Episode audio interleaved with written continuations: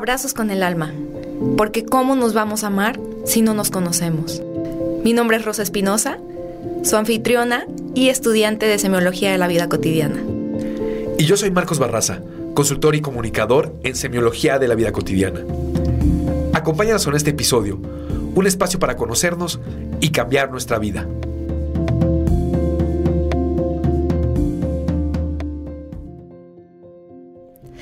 Bienvenidos a nuestro episodio número 25 de Abrazos con el Alma. Ya el 25, bienvenidos. Bienvenidos, mi nombre es Rosa Espinosa, yo soy estudiante de Semiología de la Vida Cotidiana y a mi lado está... ¿Qué tal? Yo soy Marcos Barraza, consultor y comunicador en Semiología de la Vida Cotidiana y estamos muy contentos por el programa de hoy. Arrancamos esta... Ah, este capítulo, bueno, este episodio, vamos a llamarle episodio, eh, con un gran invitado. Así con un súper invitado, es un invitado muy especial. Ya sabemos que a todos les decimos que son invitados especiales, pero este es súper especial. este es más especial que todos, porque me siento como ah, la mega fan. O sea, soy súper, súper, súper, súper eh, lo admiro muchísimo, escucho su podcast desde que comenzamos Marcos y yo con este proyecto Marcos me dijo, mira, tienes que escuchar esto, supracortical está buenísimo, de un semiólogo también, es psiquiatra. Lo empezamos a escuchar y bueno, yo de ahí no lo he soltado. Entonces, quiero presentarles a Rafael López Sánchez. Él es médico cirujano por la Universidad La Salle y es psiquiatra por la UNAM. Eh, certificado por el Consejo Mexicano de Psiquiatría, miembro del, Colegio Médico Lasallista y también es presidente de la Asociación Internacional de Semiología de la Vida Cotidiana, miembro fundador y director general de Vitaplena Psique, divulgador de la psiquiatría y conductor del podcast del que les decimos Marcos y yo somos Superfans supracortical. Bienvenido, Rafa. Muchísimas gracias por estar Hola, con nosotros. Hola chicos, ¿cómo están? Qué gusto saludarlos. Estoy muy contento de poder participar con ustedes. He disfrutado muchísimo del podcast que están haciendo. Me encanta sobre todo cómo van abordando eh, despacito y con buena letra cada uno de los temas de semiología de la vida cotidiana fantástico, fascinante, qué gusto, qué gusto saludarlos y muchísimas gracias por invitarme. Con la mejor letra que podemos, Rafa. Marcando las... la, verdad, es que yo, yo noto mucho detalle y mucha calidad, sobre todo cuando, cuando Marcos hace eh, la, la puntualización y pone ahí los detalles. Creo que son muy finos y me encanta la, la manera en la que Rose le mete ahí todo, todo el alma, abrazos con el alma. Así es que gracias por invitarme, qué padre, qué gusto. Y pues aquí, a sus órdenes. No, es para nosotros. ¿De qué vamos a platicar el día de hoy, chicos? Es para nosotros un placer, Rafa, porque en verdad eh, eh, tú eres de los, o sea, de, de los podcast top para nosotros y creo que a nivel Latinoamérica también estás muy bien posicionado y pues es para nosotros un honor ahora sí que tener un famoso en, nuestro podcast. Muchas gracias. Ha, sido algo muy interesante porque el tema de los podcasts ha ido creciendo en la última década. Yo creo que todavía falta para, para el verdadero boom del podcast. Además tiene algo bien padre que es que la voz humana transmite mucho y se vuelve una manera muy directa en la que podemos expresarnos, escuchar, escuchar contenido súper preciso, muy clavado. Entonces, eh, yo tengo el gusto de ya llevar más de 170 episodios de supracortical y he tenido el gusto de que me han estado escuchando en México, América Latina y en España, pero pero apenas somos chiquititos, o sea, esto va a crecer y van a ver que el de ustedes va a crecer junto con todos los demás podcast y vamos a llegar súper lejos. Pues vamos. Cada cuando, nada más ya para terminar, ¿cada cuándo sale un episodio de Supercortical, Rafa? Ahorita, ahorita sale cada semana. El contenido que estoy teniendo yo ahorita en redes es el principal, sale un episodio de Supracortical cada semana. ¿Qué día de la semana para que estén al tiro? Eh, viernes o sábado, dependiendo de la edición. este, Y eh, saco por ahí un canal de YouTube. En Facebook estoy sacando un videito todos los días de dos minutos eh, con una frase célebre o no tan célebre, pero que nos permita reflexionar un poco sobre la vida cotidiana. Y ese es diario, diario, diario en mi, en mi canal de Facebook. Ahí estamos sacando un video. Y eh, la intención es que este año 2020 cerremos con eh, tener al menos tres o cuatro episodios por semana en el podcast para darle darle una visión 360 grados a cada tema y cada semana armar un tema, pero ya lo iremos construyendo. Ahorita es un episodio por semana, viernes o sábado, en Spotify, en iTunes, eh, Supracortical, Rafa López, y ahí me encuentran. Excelente, pues muchísimas gracias. Buenísimo, escúchenlo. Pues nos arrancamos. ¿Qué tema nos trae hoy? El tema por el cual yo busqué a Rafa fue porque en un intento fallido de un podcast que quisimos hacer, de un episodio que quisimos hacer Marcos y yo, hablábamos sobre la ansiedad pero luego dijimos, ah, creo que necesitamos aún... Nos dio ansiedad. No Nos dio ansiedad. No, tener los datos correctos. creo que necesitamos a un súper experto en esto. Entonces, fue por esto que te busqué, Rafa. Vamos a hablar el día de hoy de qué es la ansiedad. Yo quiero que tú, desde tu punto de vista como psiquiatra y semiólogo, y principalmente como psiquiatra, nos aportes qué es la ansiedad, porque eh, eh, en Radio Pasillo, pues puede sonar a que siento que hay como dos extremos de arborescencias semiológicas entre el término ansiedad, ¿no? Que puede ser o estás loco o eh, te muerdes las uñas o, ay, ya cálmate, tranquilo, mueves la patita y ya tranquilízate. A ver, no. ¿Qué es desde tu punto de vista la ansiedad? ¿Cómo lo puedes describir, Rafa? La ansiedad es un síntoma y por eso eh, digo, eh, hasta hasta donde recuerdo no publicaron ese episodio, si no ya lo hubiera escuchado. No, no, no, no va a ser este, publicado. No, fue muy asertivo, Rafa. Es un tema complejo. sí. E, es un tema complicado, es un tema complejo porque se, se está tratando de un síntoma. Entonces es como tratar de hablar de, vamos a decir, la comezón o el dolor de cabeza. Pues es que hay muchas enfermedades que dan comezón y muchas que dan dolor de cabeza y a veces te da dolor de cabeza por estrés y a veces te da dolor de cabeza porque te diste un frentazo en la pared. Entonces, la ansiedad es un proceso que exactamente va a dos extremos uno psiquiátrico y uno psicológico, y son dos cosas completamente diferentes. Entonces, cuando te paras desde una perspectiva, la otra se ve completamente absurda en ambos sentidos. Entonces, la ansiedad es una versión del miedo, es una alarma emocional que se quedó pegada. Esto es súper importante. Digamos que una emoción básica sería la tristeza, una emoción básica sería la alegría, una emoción básica podría ser el enojo, pero la ansiedad debería de ser momentánea, como el miedo, es una versión de miedo. El miedo es una alarma, no es propiamente una emoción que permanece en el tiempo. Si tú te quedas contento tres días, está muy bien. Si traes un problema, te vas a poner triste dos días, pero el miedo es una reacción del cuerpo de cuídate, algo está pasando, algo está saliéndose de control. Entonces, es una situación cuando sucede de manera natural y biológicamente adecuada que te protege para salir de una situación que no va a durar más de unos minutos. Un sismo, una explosión, un incendio, eh, un asalto, pues te va a dar ansiedad, te va a dar miedo dos minutos, diez minutos, veinte minutos y ya estamos hablando de muchísimo tiempo. ¿Qué pasa? Que cuando estamos hablando de un problema de ansiedad, estamos hablando de que esa alarma de protección se quedó pegada y se puede quedar pegada por factores psicológicos o por factores médicos, por, factores psiquiátricos. Como este podcast, el de ustedes, es directamente de semiología de la vida cotidiana, eh, voy a hablar en términos semiológicos, ya después ustedes le irán explicando al público los detalles, pero esta ansiedad puede ser del potencial racional o del potencial instintivo. Y estamos hablando de dos cosas diferentes. O sea, no solamente... Cuando estamos hablando...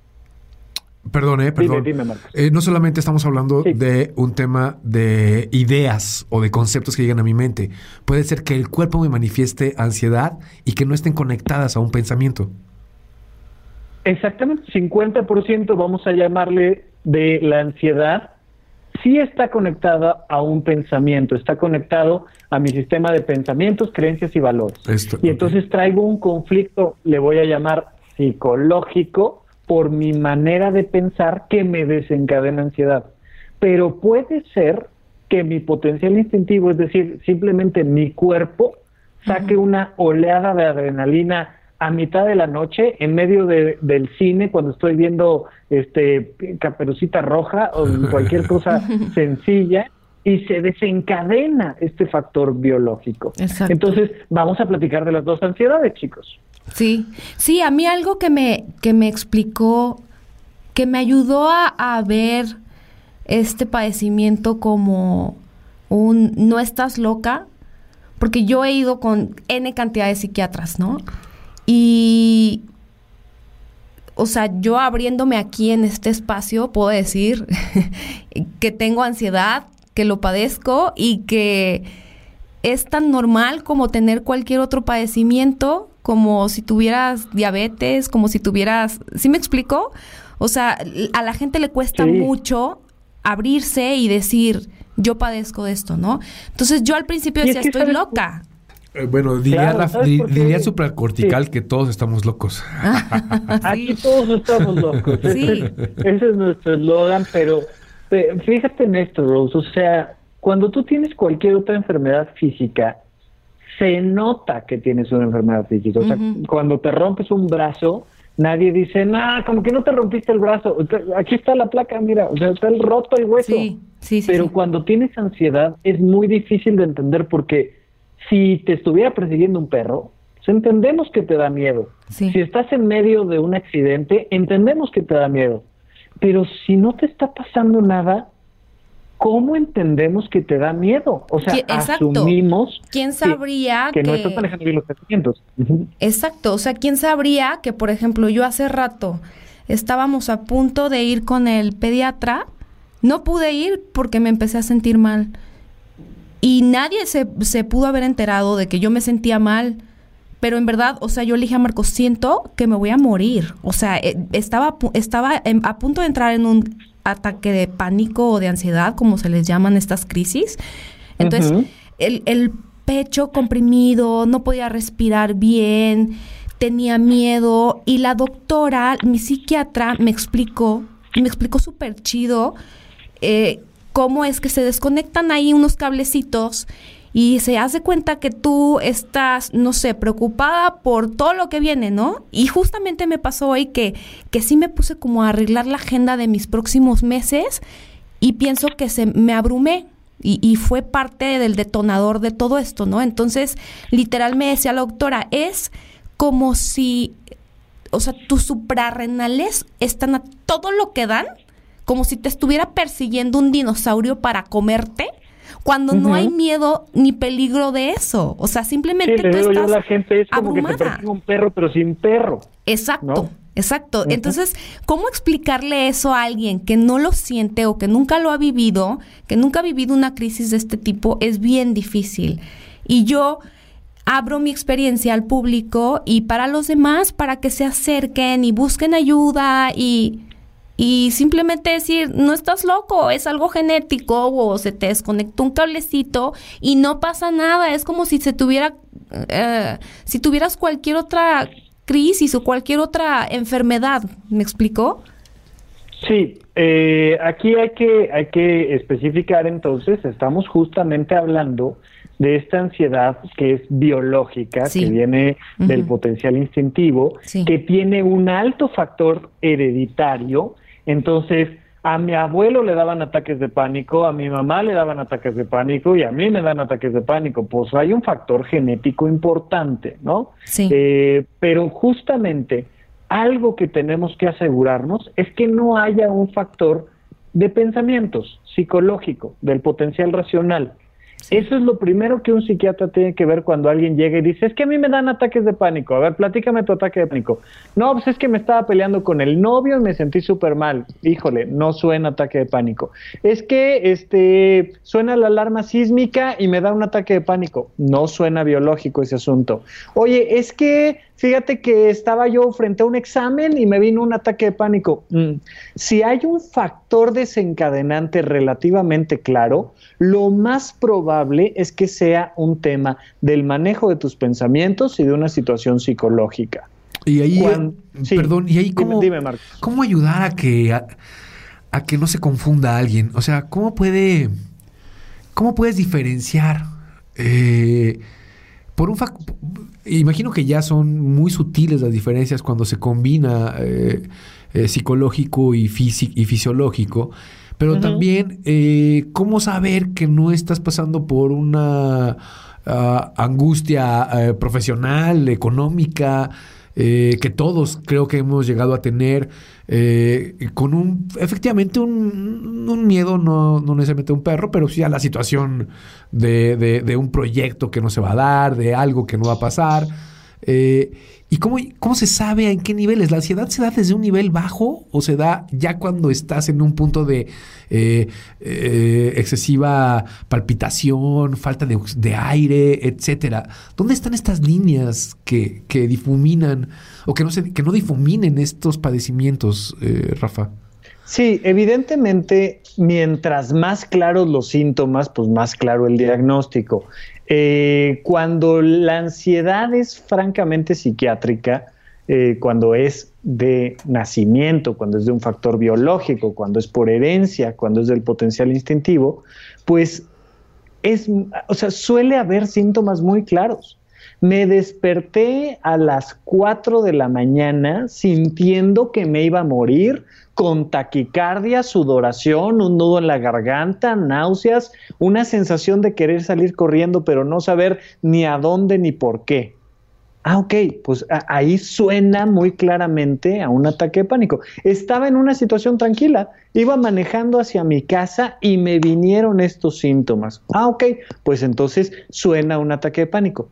Independientemente de que yo tenga ataques de pánico por un tema psiquiátrico, biológico, lo que sea, todas las personas tenemos que aprender a manejar nuestros pensamientos y nuestras emociones, a, cambiar de actitud, a estabilizar nuestra forma de enfrentar los puntos de fricción. Entonces, oye, es que tengo ataques de pánico. Pues sí, de todas maneras, mientras tanto, sigue trabajando en ti. De todas maneras, mientras tanto, sigue observando cuáles son las cosas que te preocupan. De todas maneras, independientemente de que te tomes medicamentos o no te tomes medicamentos, analiza tu escala de valores, analiza tu historia con tus emociones. O sea, no por una cosa dejas de hacer el trabajo del otro lado, ¿no? Claro, que es lo eh, que, en mi caso, por ejemplo, mi tratamiento ha sido este, yo desde pequeña sufro de estos ataques de pánico y, y nadie los había sabido identificar como tal, ¿no? Eh, me acuerdo que a mí de chiquita me daban estos ataques y mi mamá decía que me daba el camaflash, así le llamaba ella. Ok, ok, bien. y me llevaban al hospital y yo decía, es que me duele todo, ¿no? Pero neta, imagínate, o sea, una niña de 8 años no, imagínate. Que seguro existen ahorita muchos niños que también tienen ataques de ansiedad o de pánico y los papás no saben ni reconocerlos, ¿no? Que fue como mi caso aquel entonces. A mí hace cuatro años me regresó este cotorreo y ya lo entendí. Eh, eh, estoy obviamente en semiología, en un trabajo ya trasfondo de mis emociones, del, de mi gnosis profunda. Estoy con psiquiatras y cada vez eh, lo voy entendiendo más. Mi pregunta es, visto desde el punto de vista de semiología, Marcos y Rafa, ¿cómo se ve la ansiedad? ¿Qué es la ansiedad según semiología? Y, Ok, vuelvo, vuelvo un poco a lo mismo. Eh, la ansiedad finalmente no es propiamente un término semiológico, es un término psiquiátrico. ¿Sí? Entonces, es, como que me digas, desde la perspectiva de semiología, ¿qué es un infarto al miocardio? Pues un infarto al miocardio. Es un infarto al miocardio, exacto. Sí, pero sí es, muy claro eh, establecer que dentro del modelo de semiología de la vida cotidiana, cuando tú tienes un conflicto en tu escala de valores, cuando tú tienes un conflicto en este triángulo de la actitud de pensamientos, creencias y valores, pues se va a generar un proceso emocional que te avisa que ahí hay un nudo de significación. Entonces, yo, como no sé manejarme, como no me conozco, pues entonces no sé cómo enfrentar un apego, un punto de fricción. y entonces. Si ni siquiera lo sabes diferenciar, ni siquiera lo sabes ni siquiera sé diferenciar una cosa de la otra, pues entonces me va a producir una emoción negativa. Y estas emociones negativas normalmente devienen de una contradicción interna, una usurpación de funciones. Cuando yo quiero enfrentarme al mundo a resolver un problema con mis emociones cuando debería de hacerlo con mi potencial racional, o cuando quiero enfrentarme al mundo con un potencial inadecuado, pues entonces se produce adentro de mí un cortocircuito que me roba la energía. La ansiedad, vamos a llamarle psicológica, entre otras cosas, te desgasta muchísimo, te deja depletado de energía. Entonces la gente se va estresada al trabajo. ¿Por qué se van estresados? Porque están poniendo en el trabajo escalas de valores inadecuadas. Es que yo creo que me voy a realizar cuando tenga mucho dinero. Es que yo creo que me voy a realizar cuando mi hijo saque 10. Es que yo creo que me voy a realizar cuando no me critiquen. Es que yo creo que me voy a realizar cuando no. Y empiezo a tener esta proyección de mi imaginario que a la hora que no la logro y no la alcanzo, vivo todo el tiempo tenso, tenso, tenso, tenso. Aquí me gustaría un poco pasarle la palabra a Marcos para que me, me platique él un poco desde su perspectiva y lectura de la semiología, cómo ve este tema de la ansiedad, la usurpación de funciones, la, el robo de energía, etcétera, un poquito esto. Es que, es que realmente eh, entiendo el punto que nos marcas de que la ansiedad se puede disparar fisiológicamente y psicológicamente. Sí.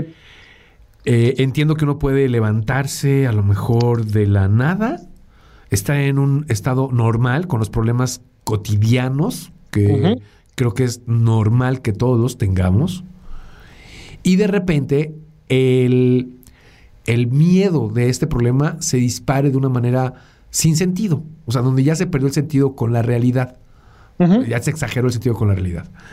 Pero también tengo la impresión de que abona muchísimo cuando las ideas las toma literalmente la loca de la casa. Cuando la loca de la casa llega, se siente en tus piernas y empieza a cachondearte con ideas que no tienen, que sí puede ser que sean reales, pero empiezan a desdoblarse y desdoblarse y desdoblarse. Y eso abona muchísimo a un campo fértil de la ya de por sí vulnerabilidad eh, fisiológica quiero pensar que es, se va la hebra, se va completamente en una serie de acontecimientos eh, catastróficos que suman muchísimo a que de repente ya no encuentro salida. Es, veo todo negro, porque la mente se va muy rápido, como bien lo mencionas, si no la logro observar, si no la logro detener. Cuando de repente sabemos, o cuando tenemos cierto entrenamiento, para que la respiración, la calma, la ah, ah, soltar esos anhelos, deseos que no son en el momento de controlarlos, va a ayudar a mitigar, si no quitar totalmente, estos factores de miedo. Eso pienso, no sé. ¿Sabes dónde se nota mucho esto que me estás platicando? Eh, como la loca de la casa, que está este término que, que proviene de Santa Teresa. Sí, sí, sí. Matthew Ricard le llama el changuito de la mente, ¿no? Es decir, esta forma en la que nuestra mente piensa sola y de repente se arranca y a ver, frénala. ¿Dónde se nota mucho esto? En los celos. Entonces, haces una llamada telefónica, ¿no? Le voy a hablar, tic, tic, tic, tic, ¿no? y suena tres veces y no contesta. Claro, ¿qué está haciendo? Y ahí te, te das cuenta inmediatamente, una persona acostumbrada a sentir celos puede notar inmediatamente cómo la loca de la casa, cómo este changuito mental se arranca. Claro, por supuesto, no me está contestando porque está con alguien más, pero no solo está con alguien más, se me hace que hace dos años antes de casarnos ya andaba con alguien más. Y es más, va a llegar al rato a la casa este borracho, borracha, y me va a decir, y yo me voy a pelear con él, y entonces nos vamos a dividir la casa, pero le voy a aventar los platos por la ventana. Pero, y, pero aparte se empieza a sentir, desde que no contesta la llamada, se empieza a sentir el calorcito en el cuerpo. Hay una sensación física Ajá. terrible, terrible. Te da ese nivel de ansiedad. Te da taquicardia, sudas, te enojas, pero te preocupas, pero te entristeces, pero te angustias, pero te todo. Y buscas justificas, justificar toda esta... um, Faramaya que te hiciste. toda esta serie de emociones y pensamientos tienen que tener una razón. No pueden llegar de la nada. Claro, claro, por supuesto. Y resulta que 36 segundos después te regresa la llamada a la pareja. Ay, mi amor, perdóname, precisión. estaba lavándome las manos. y, y tú en 36 segundos disparaste un episodio de ansiedad tremendo por no conocerte, por no saber de tus apegos, por no poder generar distancia crítica, por no conocer estrategias de respiración, por, por cien mil motivos de falta de conocimiento de uno mismo, ¿no? Entonces, hay que distinguir, incluso en los celos, hay celos que son psiquiátricos. O sea, hay, hay celos que vienen de la nada, pero este cuadro que describí ahorita es el clásico cuadro de los celos que son, le voy a llamar psicológicos, que son del potencial racional y emocional y que también se aplica no solo a la pareja, sino a, claro, voy a reprobar un examen. Y entonces de repente pasé por un espectacular que decía, este, viaja a Cancún con nosotros la próxima semana y yo dije, claro, voy a reprobar el examen y no voy a poder salir de vacaciones y le voy a tener que decir a mis papás y en 36 segundos se te dispara un cuadro de ansiedad por no saber enfrentarte a esas cosas que te preocupan. se juntan la- el hambre con las ganas de comer. por supuesto. ¿Y, y qué tal a la inversa, Rafa? ¿Qué tal que voy a, voy a, voy a ponerlo ligeramente al revés? A ver si se puede. Voy tranquilo, voy caminando, voy manejando, estoy sentado en mi escritorio, viendo la ventana y de repente siento falta taquicardia, de repente no puedo respirar, de repente ah, eh, miedo, de repente eh, empiezo a sudar. No hay motivo, no hay mente, no hay mente que lo esté formando. Entonces empieza mi mente a buscar justificar, pero ¿por qué me está pasando esto? Y empiezo y se suelta otra vez la loca de la casa, pero a la inversa. ¿Es posible Sí. esto? Sí, por o sea, supuesto, por sí. supuesto. Pasa mucho y pasa mucho, sobre todo, como decía Rose hace rato, cuando no sabes que existen los ataques de pánico. Y fíjate, a gente que le gusta el desarrollo de conciencia, la semiología, el yoga, eh, la religión que quieras, el budismo, las filosofías que gustes, lo que sea, llegan a mi consultorio normalmente angustiados porque, oye, llevo 10 años en semiología, he tomado todos los talleres del mundo, ya fui a no sé dónde y me están dando ataques de pánico. Lo primero que siento es como que me estuvieran reprobando, me siento fracasado. exacto, sí, ya, ya, ya no, Sí. sirve, no sirve de nada tanto esfuerzo. no sirvió de nada. Entonces te das este doble garrotazo. Te estás teniendo problemas fisiológicos y les estás queriendo dar una explicación psicológica. Y entonces muchas veces les digo, bueno, te voy a tener que mandar una pastilla. Y la respuesta del otro lado es, híjole, no, no, yo, yo me quiero enfrentar a esto de otra manera, tal, este, me voy a ir de vacaciones, voy a practicar técnicas de respiración. Y le digo, perfecto, nos vemos acá en tres meses cuando nada de eso te haya funcionado. Dale. Porque ahí, porque ahí estamos hablando de un padecimiento eh, fisiológico. Fisiológico. A ver. Entonces, sí, dime, Rose. A ver, entonces yo tengo una pregunta. Muchísima, o más bien, mucha gente se ha acercado a mí. He estado como subiendo en mis redes personales temas relacionados con la ansiedad, ¿no?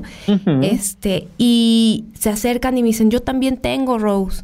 No manches, se siente bien mal y, y es curioso, o sea, es como un secreto a voces y más lo has de saber tú, Rafa, porque pues eres el experto en esto, ¿no? pero hay gente que me dice, ¿cómo lo manejas? No quiero pastillas. O sea, ¿hasta qué punto o en dónde debes de ser consciente de que tienes que ir con un experto, con un psiquiatra y tomar medicación? O sea, porque muchos es, no, con Oponopono sale, con yoga sale, o sea, o con este, ¿y cómo? Ah, tú eres semióloga y con ansiedad, ¿no? O sea, ¿cómo? ¿En dónde tienes que tomar la decisión de, ok, sí voy a tomar medicamento y sí tengo que estar yendo con un psiquiatra? Ok, aquí lo importante es educación, como en todo, y libre albedrío. Vamos a suponer que una persona llega y me dice, de acuerdo, ya entendí que tengo un tema fisiológico, ya entendí que así nací y que me van a estar dando estos cuadros de ansiedad. Entonces, la primera pregunta que suelen hacerme es, si no me trato con medicamentos, ¿esto va a empeorar? Y la respuesta es no. O sea, no, no por no tomarte los medicamentos vas a terminar deschavetado en un psiquiátrico amarrado por todos lados. O sea, no, no va a pasar. Punto número uno. Punto número dos. Em, ¿Qué va a pasar si no me tomo los medicamentos? Pues que voy a estar teniendo estos ataques de ansiedad. Pues sabes qué, ya lo entendí, ya lo aprendí, me los chuto.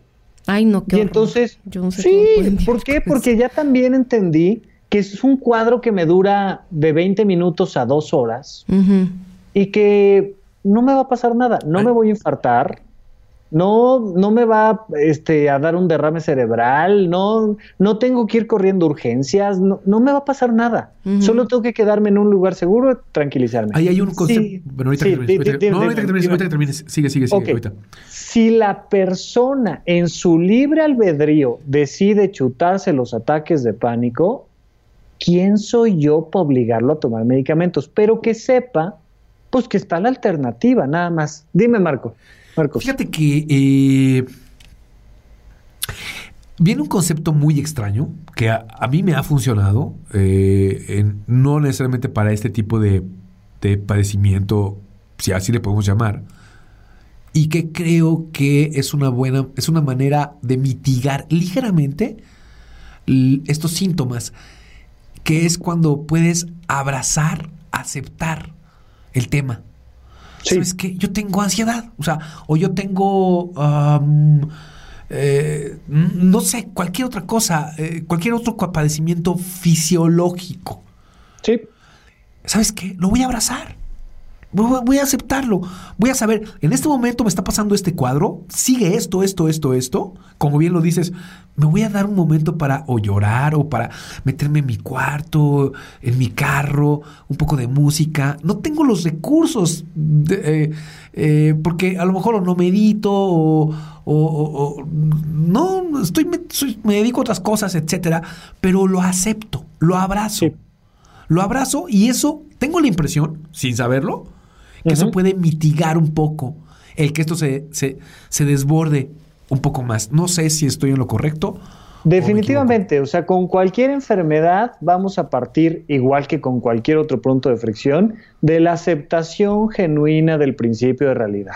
Claro. Oye, a ver, estoy de vacaciones, se me olvidó mi medicamento, no tengo cómo conseguirlo, no hay psiquiatra cerca y me está dando un ataque de pánico. Sí, te está dando un ataque de pánico. ¿Qué hago? Acéptalo.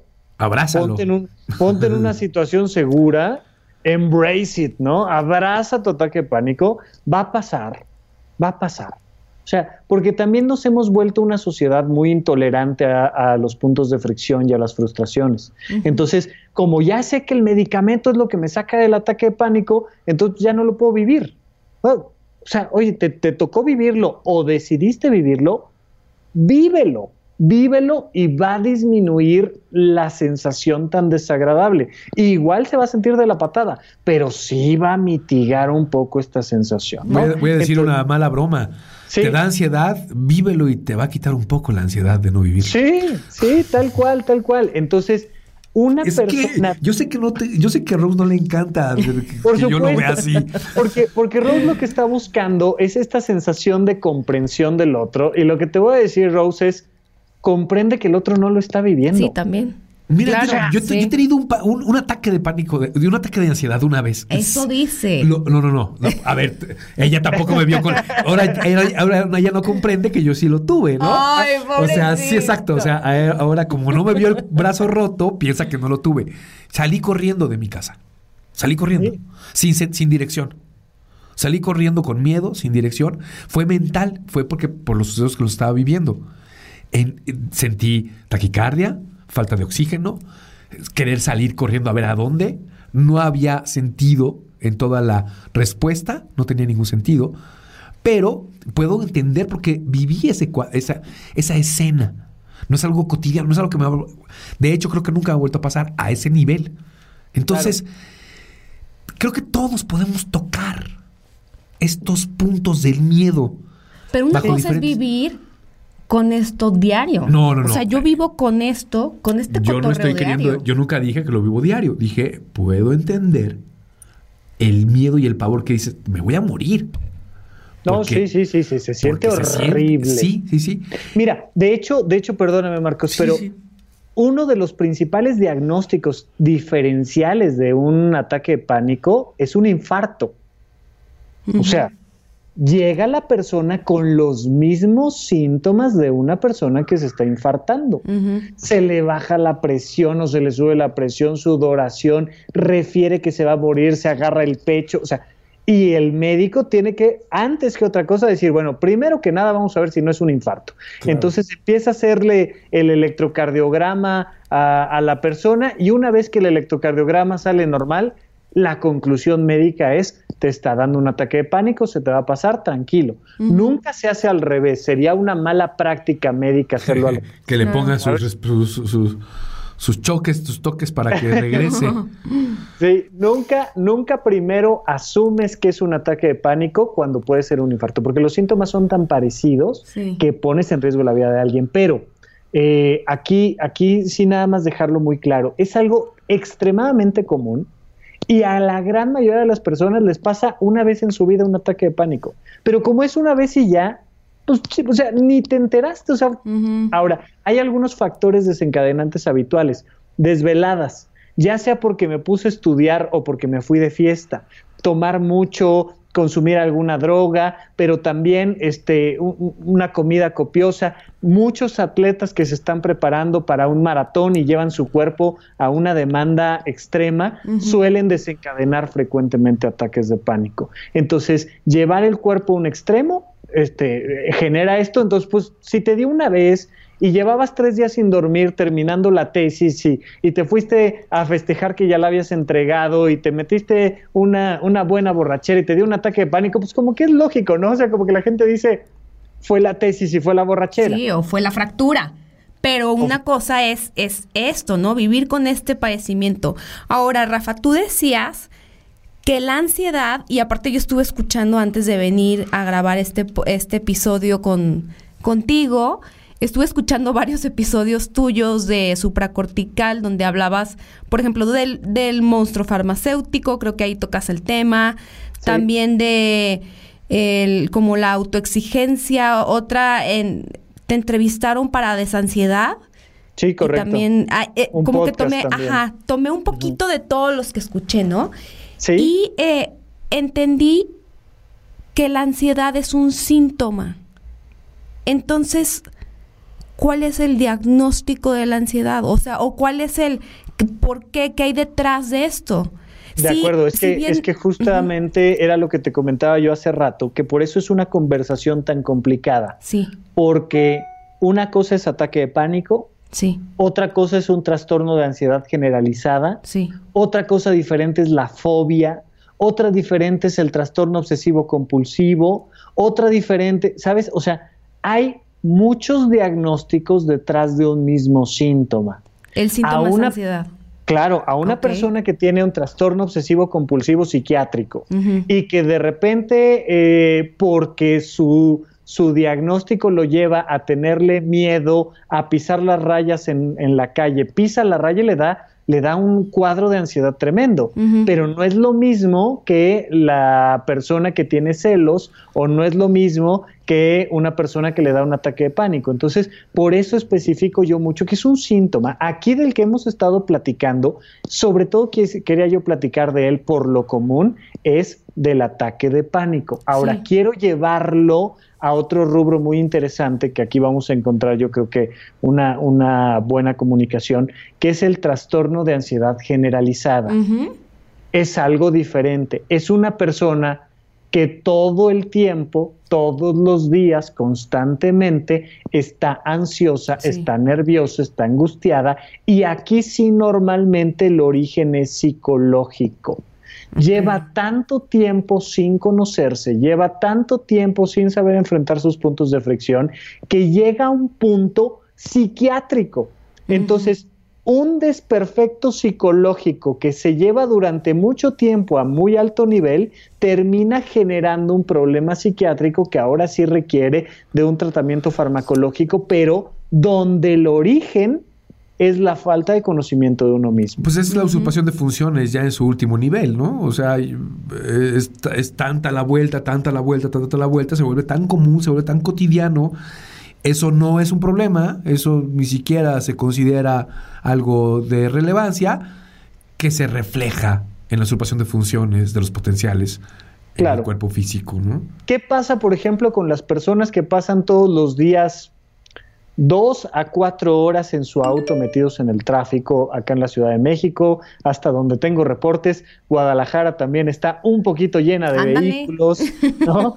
Entonces, ¿qué pasa con una persona que trabaja todos los días en algo que no le gusta para pagar cosas que, lo tienen sobrepasado, con deudas en la tarjeta de crédito, metido en el tráfico. No sé si vieron la película de Un día de furia. Sí, es, maravillosa, maravillosa. De repente una persona... La más normal. La más normal de las personas en medio del tráfico que dice, ¿sabes qué? Y si me bajo con un bat, o sea, ¿sabes? y si rompo todo porque ya no puedo. Eh, eh, eh, probablemente este año el doctor Alfonso Ruiz Soto dé una conferencia sobre el estrés y el manejo de las emociones, donde le va a aportar mucho al tema al tema semiológico, la perspectiva semiológica con el tema del estrés, donde al final Alfonso ha definido el estrés como la pérdida del sentido de la vida cuando estás en una pareja que no tiene sentido, con unos hijos a los que no les encuentra sentido, en un trabajo al que no le encuentra sentido, metido en el tráfico a las seis de la tarde con un calor terrible. Con deudas que no tienen sentido. te, va a dar una sensación de ansiedad que te va a rebasar. El mundo está profundamente enfermo de esa ansiedad de la pérdida del sentido de la vida. Cuando estás en un trabajo que te apasiona, con una, con una pareja que con sus altas y bajas adoras, eh, dando lo mejor de ti en vocación de servicio a tus hijos, disfrutando de tus actividades recreativas, se te baja la ansiedad, pero bueno, al piso. Estamos hablando de otra ansiedad. Estamos hablando de cómo el sentido de la vida y hacer un proyecto de vida armónico combate un problema que está afectando el Producto Interno Bruto de los países, por ejemplo.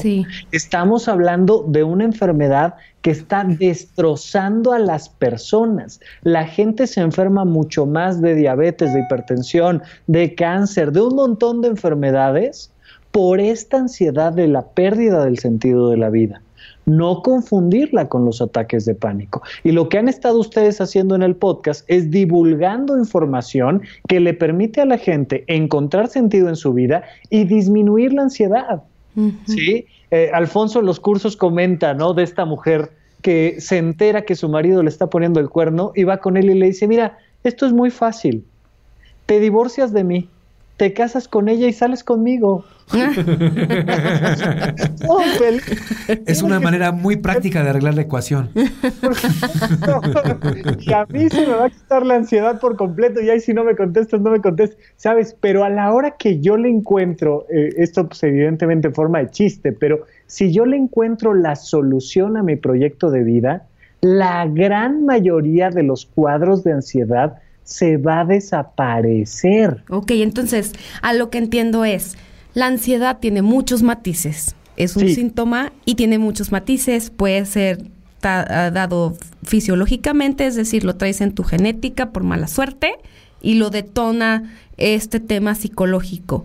Es por eso que también mi psiquiatra me recomienda, por ejemplo, eh, obviamente cualquier psiquiatra te va, te va a recomendar que tu tratamiento, si ya sea en el caso de que estés tomando pastillas, pues que también lo lleves de la mano con un tratamiento psicológico de emociones, ¿no? Emocional. Ella me recomienda mucho que tome teoría del ah, cognitivo conductual. Terapia cognitivo conductual. terapia. Sí, correcto. Sí, como para que cuando me dan este tipo de ataques, yo sepa así, tal cual como medio Pablo, cómo manejarlos, ¿no? La verdad es que yo me he rehusado un poquito porque digo, no, pues ya estoy con semiología, ¿no? Pero, ¿tú qué aconsejarías?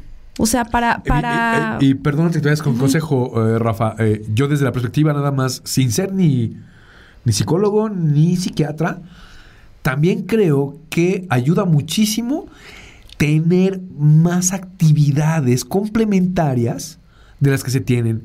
El ejercicio, el esparcimiento, eh, eh, tener esta capacidad de, como bien lo mencionabas, un proyecto de vida lleno de factores donde cuides tu alimentación, tu sueño, tu descanso, tu ejercicio, tu cultura, tu entretenimiento, que tenga sentido todo eso que mencionabas que también va a mitigar independientemente de la parte médica.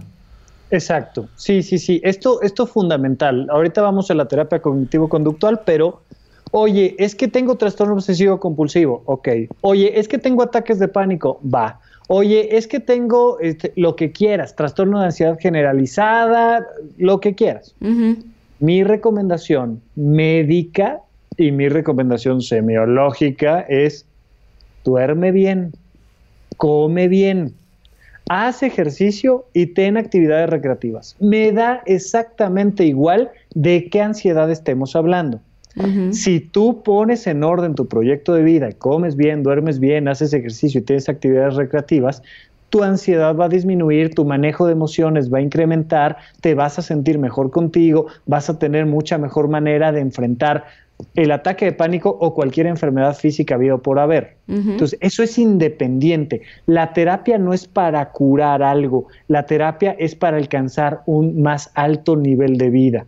Yo alcanzo una mayor calidad de vida porque elevo mi nivel de conciencia, entonces me conozco mejor a mí mismo y tengo más herramientas para enfrentarme a mi proyecto de vida y armonizarlo. Eso sí o sí. Si tienes ansiedad o si no tienes ansiedad. Si tienes depresión o si no tienes depresión. Si tienes 10 años o 20 u 80. Eleva tu nivel de conciencia y eleva la calidad de tu vida. Por otro lado, hay algunas personas que tienen trastornos psicológicos o trastornos psiquiátricos y ahí es donde entra el tema de la terapia. La semiología de la vida cotidiana está sustentada en las cuatro, eh, las cuatro grandes ramas de la terapia. El psicoanálisis, el conductismo, el humanismo y la psicología transpersonal. ¿Qué hace el doctor Alfonso Ruizotto? Hace una síntesis y le saca la esencia al conocimiento de uno mismo y lo aplica no para personas con trastornos mentales, sino para cualquier persona en el planeta Tierra. Sí y entonces traduce en palabras fáciles de entender términos que pueden ser de repente medio complejos, ¿no? el, el, super yo o el inconsciente, o de repente lo aplicamos dentro de semiología. Dentro de semiología, términos mucho más sencillos y nos permite comprender muchas más cosas y elevar la calidad de nuestra vida. Ahora, la terapia cognitivo-conductual se basa en algo que también manejamos en semiología, pero lo voy a usar ahorita en términos meramente terapéuticos, que son los pensamientos automáticos. Ante cualquier estímulo me surge de manera automática un pensamiento que desencadena una emoción negativa. Si yo me empiezo a dar cuenta de esos gatillos desencadenantes, entonces tengo la posibilidad de empezarlos a frenar o a trascenderlos. Ya sé que mi primer pensamiento automático va a ser que este, me van a salir mal las cosas. Es lo primero que pienso. Me pongo frente al libro de matemáticas y digo, voy a reprobar. La terapia cognitivo-conductual me permite observar la relación entre el pensamiento, la emoción y la conducta. Cuando yo me vuelvo consciente de ese circuito, puedo empezar a modificar el circuito para que no me esté enfrentando todo el tiempo esas emociones negativas. Ahora, ¿Es la única terapia? No. La gran ventaja de la terapia cognitivo-conductual es que está manualizada y a nivel científico tiene mucha evidencia de funcionar. Pero tipos de terapia hay 300, literalmente. Y cualquier terapia que te ayude a conocerte mejor y a manejar tu ansiedad es muy positiva. Entonces, en ese sentido, nada más decir sí, pero no es la única y tampoco es el único camino, pero sí es algo que funciona. Por Exacto, porque aparte yo muy defensora de semiología, ¿no? Que no suele pasar a los semiólogos. Yo le decía a la doctora, no, pero es que ya tengo semiología y estoy en terapia. Y pues claro, la desconocía totalmente, ¿no? La doctora era como, mm, no, vea cognitivo-conductual. Y es que, ¿sabes qué? Luego esas ondas de, pues eso en lo que estás más bien te va a cuestionar más y para ti no te lo recomiendo. Y yo, no, si es lo que quiero. quiero respuestas, quiero... Es que sí, tal cual, como lo dice Alfonso, o sea, la ansiedad es este síntoma del estrés que es, no le encuentro sentido a mi vida, no encuentro bien qué es lo que está ahí atrás y por eso eh, desencadena en todo esto. Claro, por supuesto. Siempre y cuando estemos hablando del proyecto de vida y no del ataque de pánico, sí, el desencadenante es la pérdida del sentido. Marcos, me decías. No, es que es curioso esto de. Eh, te va a cuestionar más. Es esta. Alcanza para un episodio el decir. Si estudiar la conciencia, ya sabes, dicen que la ignorancia los hace más felices. es todo un tema de debate.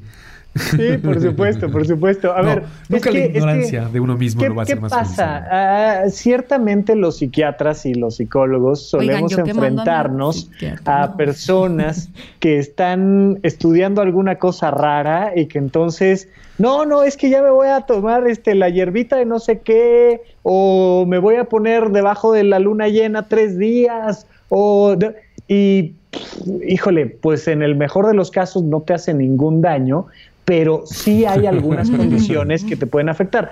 Por ejemplo, que, es algo conocido y aceptado, em, eh, los, los 12 pasos de Alcohólicos Anónimos. Claro. Cuarto y quinto paso son un retiro muy intenso, normalmente se renta alguna hacienda o alguna cosa así y te llevan ahí a expiar tus demonios, pero te dejan sin dormir, pero te dejan sin comer. Una tunda emocional tremenda. Claro, a veces emocional y a veces también física. Literal, te agarran a trancazos, o sea, depende mucho de quién esté llevando el retiro, pero frecuentemente ahí generamos este, eh, daños graves a las personas y los 12 pasos de Alcohólicos Anónimos están bien estudiados científicamente, se sabe cómo funcionan, cómo no funcionan, etcétera, etcétera. Entonces, por supuesto que a la hora que le dices a tu psiquiatra, oye, ¿cómo ves el tema de la semiología de la vida cotidiana? Pues va a ser así de, híjole, ahí no sé si usarán túnicas para ir a otros planetas o algo. No te metas en esas cosas. No te metas en eso, porque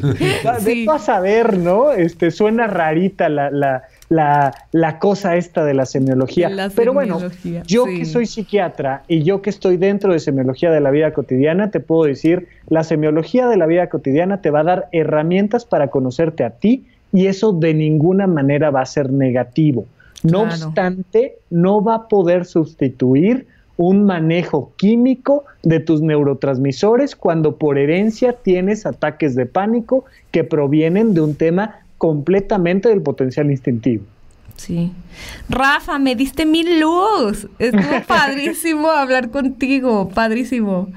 Qué padre, me, da, mucho gusto. Es un tema que nos da para mucho, de verdad, y si el público tiene preguntas, a lo mejor las preguntas más frecuentes nos podríamos ver y responderlas específicamente. Entonces, si la gente les manda sus comentarios, por favor, y encuentra las preguntas que quieran que respondamos, pues otro día las respondemos con todo gusto. Este, sí, tenemos, tenemos un pequeño espacio que le llamamos, le llamamos los bonus track para que nos escriban a Instagram, abrazos con el alma, las preguntas, dudas, inquietudes y nos dediquemos casi casi a contestar una tras otra lo que más queremos es, lo que, lo que más nos sobra es micrófono, Así que con muchísimo gusto podemos No, oigan, y yo dar salida, ¿no? El a último mensaje que quisiera dar es que no soy acá experta como estos dos muchachos, eh, pero sí busquen ayuda. O sea, sí hay gente que lo deja muy a la ligera, que no tiene una buena calidad de vida porque vive con estos ataques de pánico y creen que con hierbitas y creen que con los aceititos que están de moda y, ay, eh, untate lavanda. O sea, no va a salir un ataque de ansiedad con lavanda. En verdad, busquen ayuda, no estás loco. O, o- o al revés, mi querida Rose. Y también aquí me voy a poner tantito antipsiquiatra, que es, es una parte importante también. A ver, intenta con la banda, hombre. Intenta con té de cola de caballo. O sea, Es que no Té- sabes. Intenta con, Té de tila, ¿cómo de cola de caballo? No, no es cierto, no. no es cierto. intenta con ejercicio, intenta con meditación. O sea, de verdad que yo a mis pacientes, en serio les digo, te veo en tres meses. Neta, o sea, si te fuiste de vacaciones y se te resolvió el cuadro, no vengas conmigo, no hay problema. Inténtalo, que a ti no se te quede la espinita de, oye, ¿no Pues sí. habrá algo más Sí, antes es de cierto. tomarme medicamentos? Entonces yo, yo les diría, como, como no es un cuadro de riesgo, o sea, como no es como una apendicitis, válgame Sí. que si te digo, oye, si no te la saco en las próximas 24 horas, te mueres. No, Claro. esto, quieres venir en seis meses, ven en seis meses, no tengo problema. Entonces, dense la oportunidad de intentar todo lo que quieran para manejar su ansiedad y si lo logran, felicitaciones, les mando todo el cariño del mundo, qué bueno. Y escríbanos Qué en nuestras redes sociales cómo lo lograron. Sí. Pero si después de intentarlo no lo logras, no te sientas mal para ir por ir a una consulta con un psiquiatra. Punto número dos. Así como hay malos mecánicos y así como hay malos este, hoteles y así como hay malos, lo que me digas, escuelas, también hay malos psiquiatras. Sí. Y también hay psiquiatras que no tienen interés en saber sobre tu proyecto de vida o sobre tus conflictos y lo único que van a hacer es mandarte un chocho de principio. Y hay, hay, hay, hay malos profesionales en cualquier lado. Entonces, oye, ya fui con el psiquiatra y no me gustó, ve con otro. Claro. Sí. O sea, no pasa nada, ¿sabes? Igual Va- con los terapeutas, con los psicólogos. Claro. sí, hay que hacer, hay que hacer clic. Y acá es un tema más complicado porque hay que hacer clic con las pastillitas que no están tan chidas, tienen Por sus supuesto, efectos. que a veces, a veces se vale decirle al psiquiatra, oye, lo que me mandaste no jaló, Sí, pues no. ya será su chamba decirte qué hacer y cómo modificarlo, ¿no? Que no te pase lo que le pasó al queridísimo Guasón. Exactamente. Con siete medicamentos y... y le mandan más. Y me diciendo- Que ahí tengo, ahí tengo este, en mi podcast un, Sí, un análisis sí, interesante del Joker. ¿eh? Sí, Maravilloso, maravilloso, sí. Listo, chicos, pues yo aquí a sus órdenes. Muchísimas gracias, eh, Rafa. Muchísimas gracias. Estuvo padrísimo hablar contigo. Eh, ojalá nos aceptes más eh, episodios, grabar, grabar más episodios. Estaría buenísimo. Desde ya les digo que, que Abrazos con el Alma es un podcast hermano de Supracortical. Yo estoy para servirles y, y espero que en algunas semanitas o meses pueda estar con ustedes por allá en cabina, en persona. Ahorita lo estamos haciendo a distancia, Sí. pero, pero estoy para servirles y es un gusto de verdad escuchar cada vez más voces, voces diferentes, voces claras, bien informadas, hablando sobre semiología de la vida cotidiana y el desarrollo de la conciencia. Pues muchísimas gracias a Rafa, muchísimas gracias a ti que nos estás escuchando. tus redes, Rafa, para que te sigan. Rafa Rufus en todos lados, arroba Rafa Rufus con doble R en medio, pero sobre todo el podcast de Supracortical y este por ahí si pueden dejarles las ligas de el episodio que hice con desansiedad, también se los agradecería. está buenísimo. Pero estoy a sus órdenes en Twitter, Facebook, estoy muy activo en Facebook ahorita. Si ponen doctor Rafa López psiquiatra o Rafa Rufus con doble R, me encuentran en todos lados. Excelente. Sí, y queremos traernoslo a, a Guadalajara. Eh, ahí a una conferencia. Estaría buenísimo que nos acompañen. Ya les estaremos dando detalles. Pero bueno, este es el, el comienzo de proyectos eh, como juntos, como semiólogos. Yo casi semióloga, pero. maravilloso, maravilloso. Me da, me da un gusto enorme. Muchas gracias, Rafa. Excelente, pues muchas gracias. Que tengan un- un- una bonita semana. Gracias por acompañarnos y mándenos sus dudas. También síganos en Abrazos con el Alma y esperamos les haya gustado este episodio. Muchas gracias. Gracias a todos, les mandamos un abrazo profundo. Bye. Bye.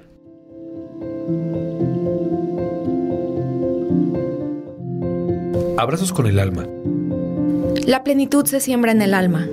Conócete, ámate y abraza todo lo que te rodea.